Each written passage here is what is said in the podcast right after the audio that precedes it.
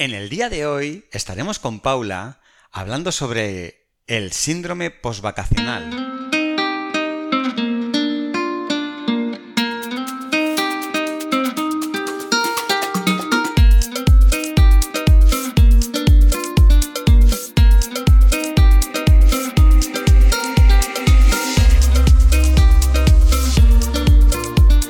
Muy buenos días a todos, un día más aquí para hablar eh, sobre salud mental y hoy tenemos con nosotros a Paula Massa, que es psicóloga experta en terapia online, con casi 20 años de experiencia haciendo terapia, más de 6 años haciendo terapia online y es supervisora de casos, perdón, y apoyo de todo el equipo de psicología online avanzada.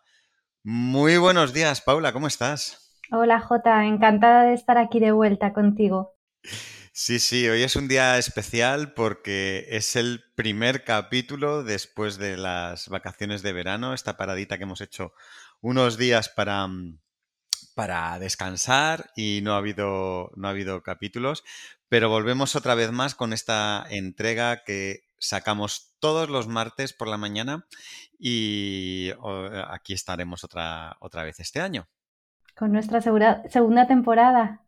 Sí, sí, sí. Me hace muchísima ilusión. La primera temporada la disfruté muchísimo estos días así hablando sobre todos estos temas de salud mental. Estoy aprendiendo un montón de cosas eh, todos estos capítulos.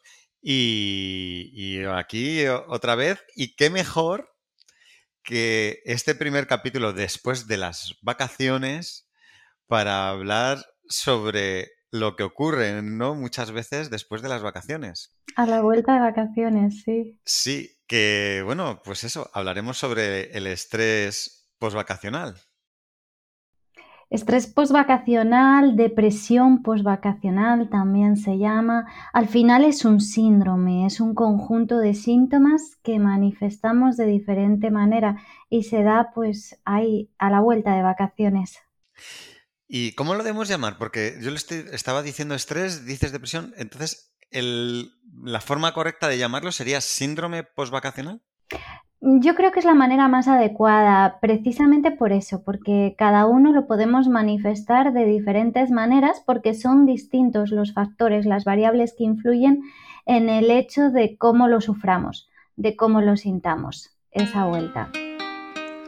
La salud mental es un tema muy delicado Muchas veces dejamos pasar cosas que nos complican poco a poco la vida y acudiendo al psicólogo damos un paso en cuidarnos y mejorar nuestro día a día. Psicologiaavanzada.es Terapia online desde el salón de tu casa. Entra en nuestra web psicologiaavanzada.es y pide tu primera sesión gratuita. Muy bien. ¿Y exactamente qué es? Porque yo recuerdo de toda la vida, eh, arrancar. Eh, yo creo que en los telediarios, incluso ya de pequeño, se hablaba mucho.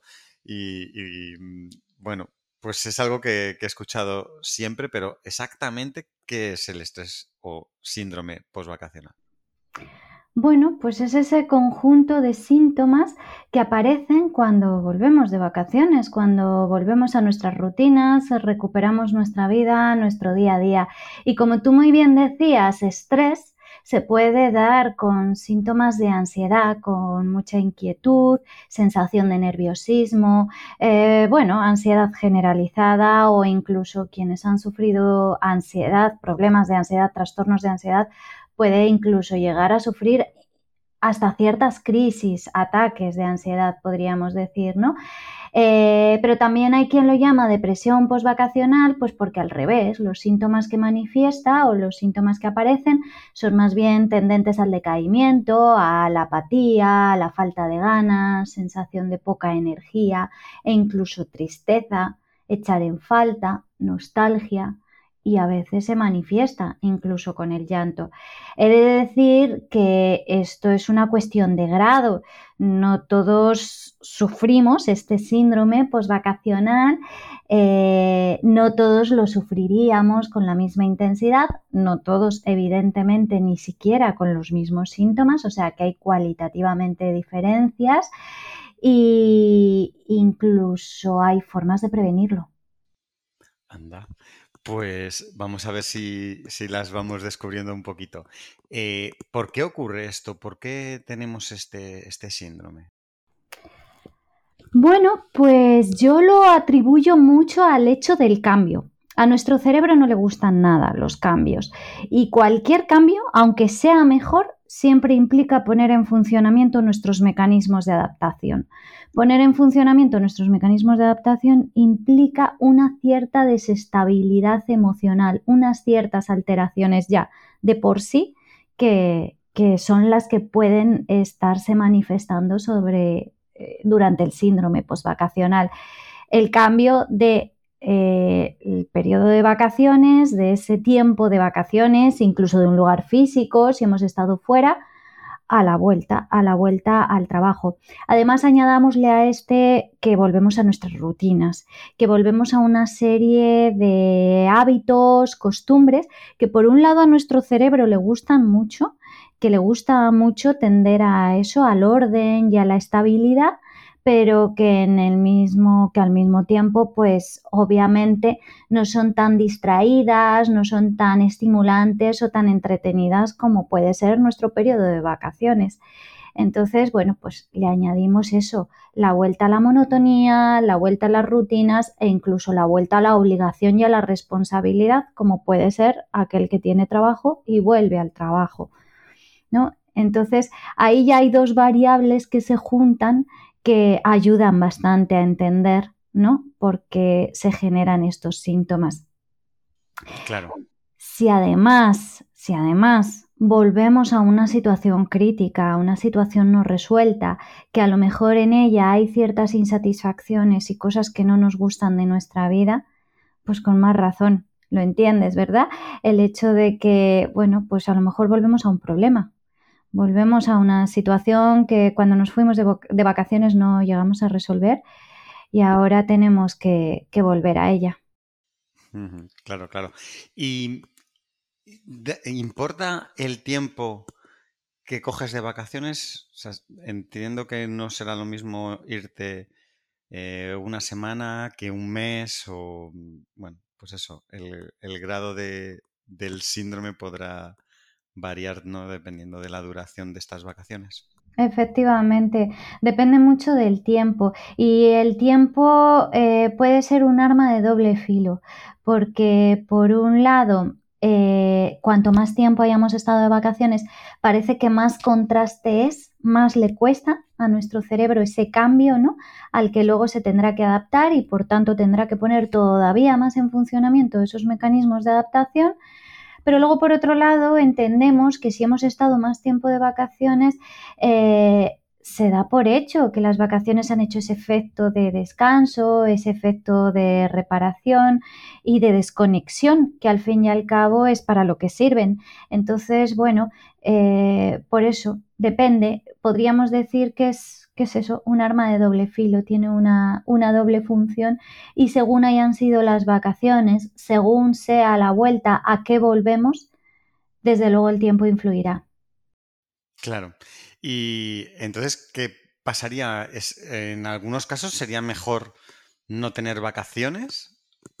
No, yo creo que eso nunca. Yo eso nunca lo recomendaría. Eh, recomendaría antes unas medidas preventivas durante las vacaciones para que luego ese síndrome postvacacional eh, no sea tan, tan fuerte, no sea tan intenso, no llegue a ser eso realmente un problema por el que tengamos que, plantearnos una solución, sino simplemente entenderlo y, aceptarlo ¿no? como, como una mera adaptación y proporcionarnos el tiempo suficiente para que esta adaptación se produzca. Mm, evitar las vacaciones nunca. Las vacaciones es algo muy bueno, es algo muy terapéutico. Yo, de hecho, cuando los pacientes me comentan en terapia, oye, que no voy a poder venir estas semanas, aunque ya con terapia online cada vez lo hacemos menos, lo de interrumpir la terapia porque nos vayamos de vacaciones, pero sí que es cierto que a veces hasta apetece un descansito de la terapia, ¿no? Y me dicen, oye, que me voy a ir de vacaciones, esto será un problema, interrumpirá nuestro proceso, eh, nos va a perjudicar, va a ser un obstáculo. Y digo, no hay nada más terapéutico que unas vacaciones, Jota. No hay nada más terapéutico que eso. Así que evitar las vacaciones nunca. Bien, vale. Entonces, sí que nos has dicho que hay algunas cosas que podemos hacer para... Medidas preventivas.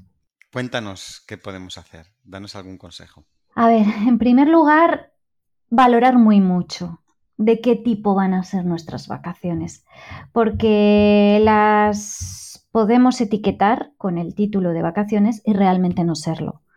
Hay quienes, em, bueno, pues se van a situaciones que saben de primeras que les van a resultar bastante conflictivas por ejemplo, ciertas vacaciones familiares que se plantean algunos, el irnos con un grupo de personas donde nos vamos a exponer a una convivencia que quizás no sabemos o que ya de primeras incluso anticipamos que puede ser un poquito complicada o a lo mejor hemos salido de un periodo de trabajo donde hemos terminado muy cansados físicamente y nos metemos en ese megacircuito por todo el mundo que implica visitar dos ciudades en un solo día, cada día y durante prácticamente un mes, lo cual puede ser también agotador hay que valorar muy mucho a qué tipo de vacaciones nos enfrentamos.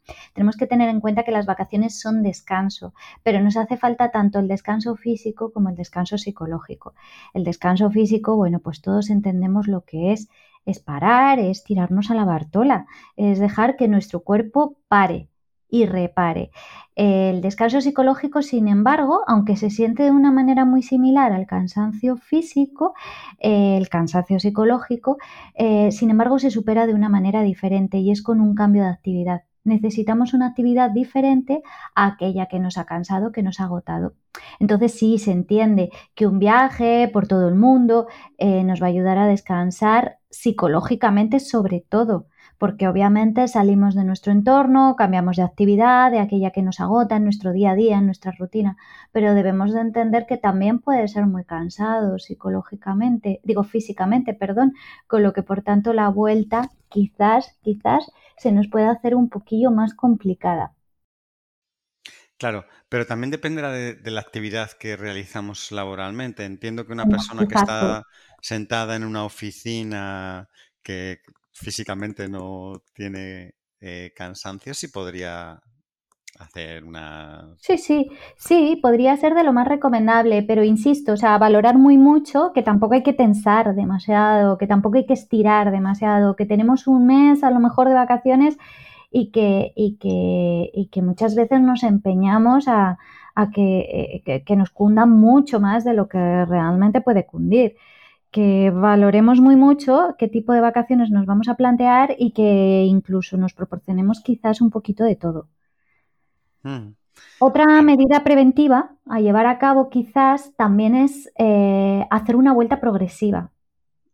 Yo aquí en este caso recomendaría, fíjate que antes me preguntabas lo del tiempo, que si vamos a tener un mes de vacaciones, a lo mejor sería preferible que lo tengamos con una cierta intermitencia unos días de incorporación al trabajo, quizás me vuelvo a ir, me hago otra escapadita, me cojo otros días y así que la vuelta sea un poquito más progresiva. Si no puede ser así, porque hay trabajos en los que nos obligan, nos exigen a cogernos el mes entero, pues esa progresión nos la podemos proporcionar también en la propia incorporación al trabajo. Que no seamos radicales, es que muchas veces volvemos de vacaciones y decimos, Buah, me tengo que poner a dieta porque he comido un montón, o terminantemente prohibidos los helados, y nada de eh, salir de noche y ver a mis amigos porque ya he tenido demasiado durante estas vacaciones el restringirnos tanto, el prohibirnos tanto, el tomarnos tan, tan a rajatabla esa vuelta desde el punto de vista de, restricciones, ¿no? ¿Me entiendes?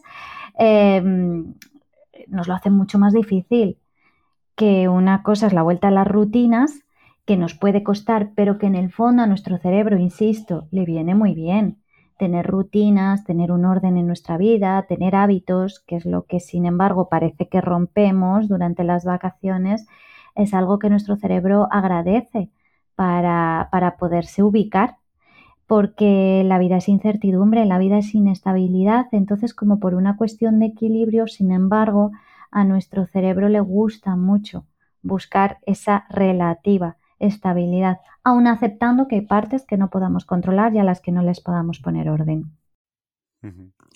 Y podemos tener este, este síndrome postvacacional en descansos muy pequeños, por ejemplo, lo típico, o sea, el fin de semana que estás parado, tú puedes llegar a sentir porque eh, sí que puede ser que haya gente, ¿no? Que incluso parando un par de días, el domingo ya se sienta un poco eh, de bajón, ¿no? El hecho de mañana empieza otra vez. ¿O eso es otra cosa y no tiene nada que ver con el síndrome postvacacional? Bueno, sí, sí, tiene una cierta similitud. Ahí influye mucho, fíjate, es un clarísimo ejemplo de cómo no son tanto los acontecimientos y las cosas que nos pasan en la vida las que nos hacen sentirnos de una manera u otra, sí o sí, sino que depende de cómo las pensamos, de cómo las interpretamos. La clave está en nuestro pensamiento. No sé si en esta, eh, este ejemplo lo he puesto en alguna ocasión, a lo mejor en alguno de nuestros, nuestros podcasts, porque me encanta y me gusta muchísimo ponerlo. Y es el efecto de los viernes y los domingos cuando llega un viernes eh, estamos eufóricos, estamos contentos, pletóricos, porque se nos presenta el fin de semana por delante, ya por fin, fin de semana, voy a poder hacer otras cosas. Y sin embargo llega el domingo y estamos tendentes, pues eso, a la depresión, al decaimiento, a la falta de fuerzas, falta de energía, poco ánimo. Y, y, es porque estamos pensando que, ya mañana es lunes y que se nos echa una semana de trabajo por delante. En realidad debería ser todo lo contrario.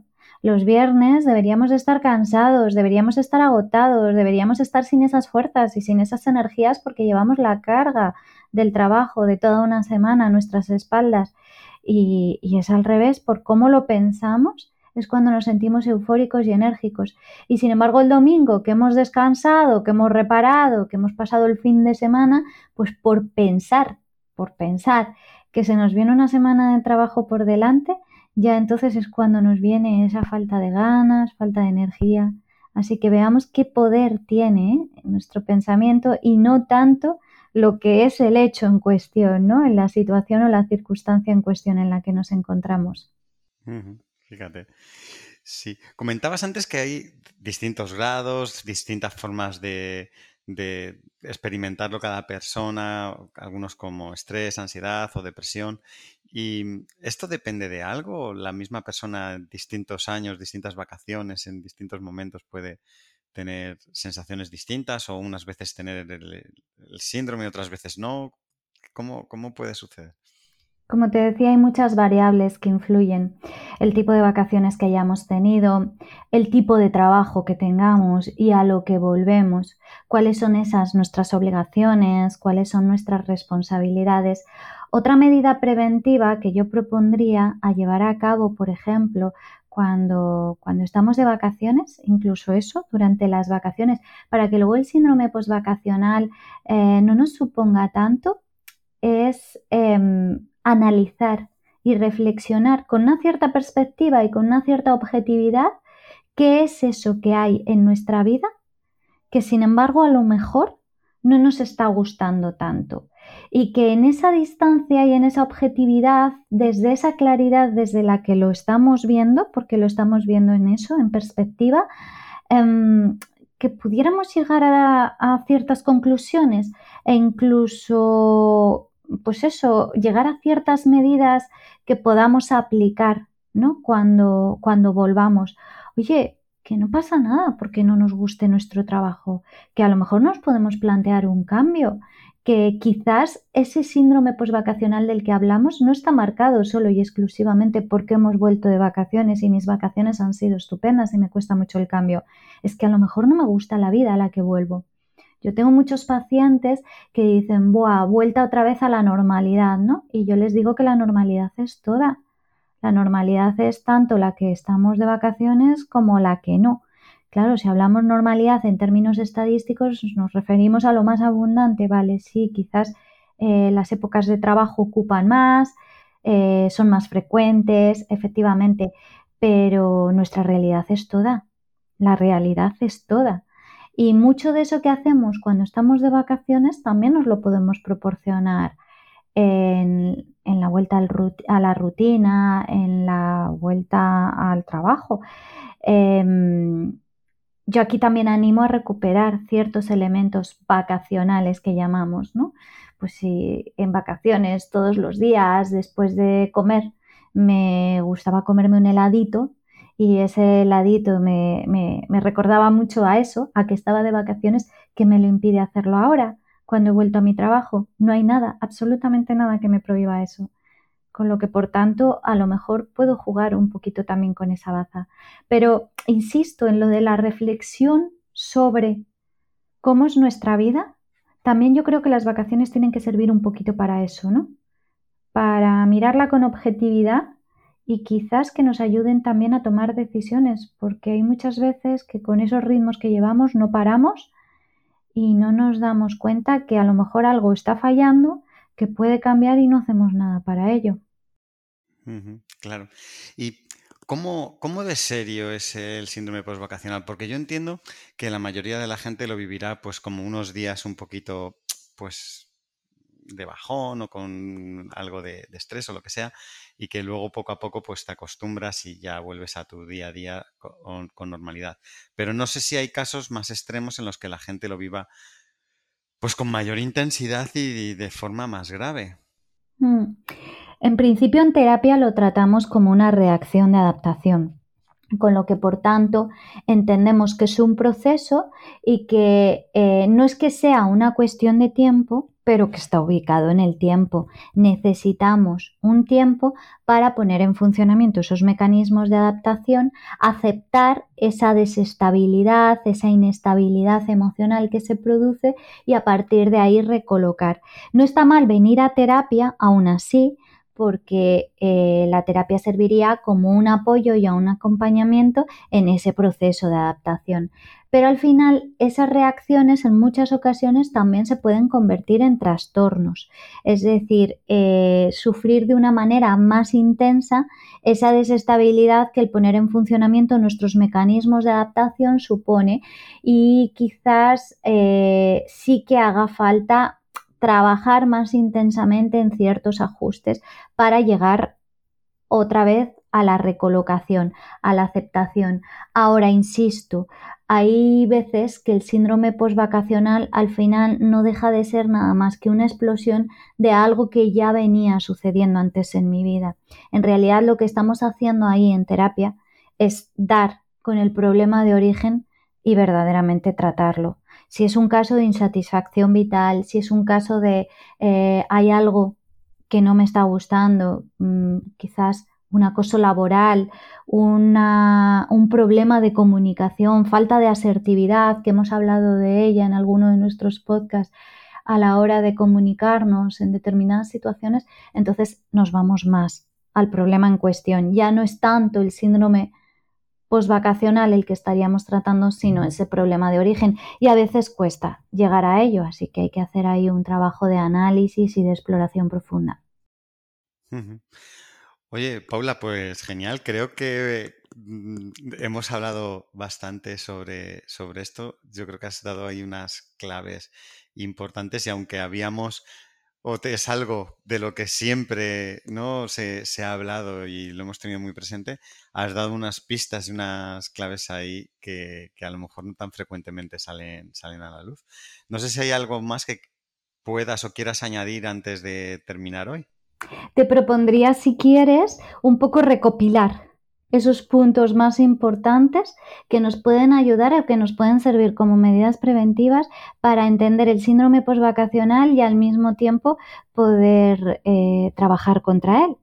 Sí, y además que quizá, porque no todo el mundo vuelve de vacaciones justo, justo ahora, que puede que todavía haya gente que no ha vuelto y lo pueda utilizar todavía antes de sufrirlo.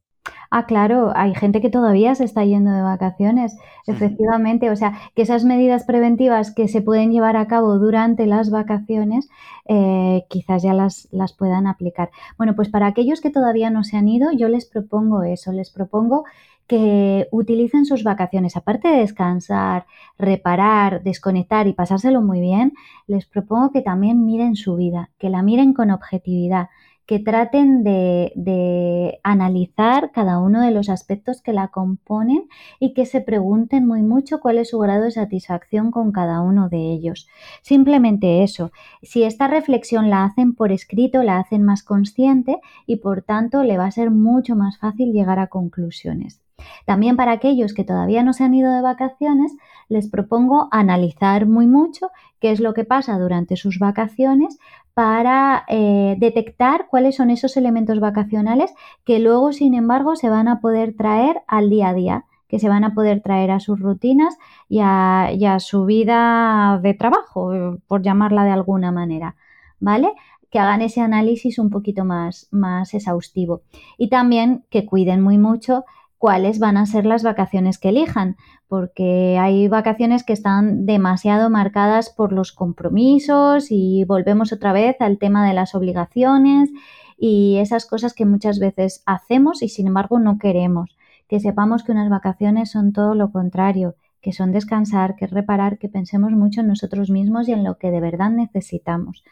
¿Vale? Eso para los que todavía no se han ido. Para los que están volviendo, que hagan la vuelta de forma un poquito progresiva. Si no han podido hacer eso de las intermitencias, de me voy unos días, vuelvo, luego me vuelvo a ir y luego vuelvo, eh, pues quizás hacer esa incorporación progresiva de, de, una manera en que no haya tantas restricciones, que muchas veces volvemos pues de un modo muy autoexigente, muy rígido, muy estrictos, ¿no? Porque eso, porque he engordado unos kilitos, ala, me tengo que poner una dieta súper estricta y terminantemente prohibido eso que he comido durante el verano que tanto me ha gustado. No, eso es, eso es muy peligroso, eso hace que la vuelta a la rutina y a las obligaciones se nos haga mucho más dura. Es un poco lo que decíamos antes de que contemos con algún elemento vacacional para irnos incorporando poco a poco que si hemos hecho esa reflexión durante el verano y hemos visto que con objetividad, que en nuestra vida hay algo que no nos gusta, que nos pongamos a ello, que es ahora el momento de aplicarlo, que es el momento de ponerlo en práctica. Eso es importante. Y sobre todo, sobre todo para los que estéis volviendo, para los que estamos volviendo, que sepamos que esto es un periodo de adaptación, que entendamos que puede haber una cierta inestabilidad, que nos tratemos con mucho mimo, con mucho cariño, con mucho autocuidado, porque simplemente es un proceso, solamente es una fase y va a terminar nos vamos a incorporar rápidamente. Que sepamos que a nuestro cerebro le gustan mucho los hábitos, le gustan mucho las rutinas, en el fondo busca la estabilidad en general y que, eh, sin embargo, además, si volvemos al trabajo, está demostrado y estudios científicos que demuestran que volver al trabajo, que estar trabajando,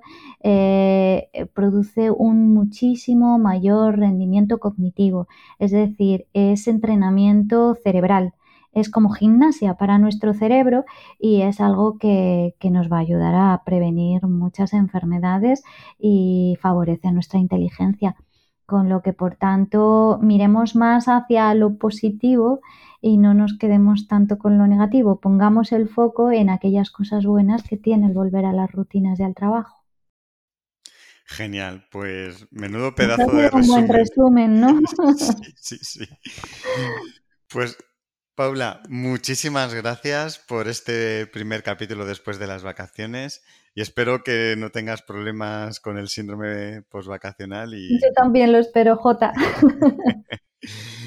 Venga, pues muchas gracias y nos vemos pronto en otro capítulo. Encantada de estar contigo, como siempre. Chao, chao, chao. La salud mental es un tema muy delicado. Muchas veces dejamos pasar cosas que nos complican poco a poco la vida y acudiendo al psicólogo damos un paso en cuidarnos y mejorar nuestro día a día. Psicologiaavanzada.es Terapia online desde el salón de tu casa. Entra en nuestra web psicologiaavanzada.es y pide tu primera sesión gratuita.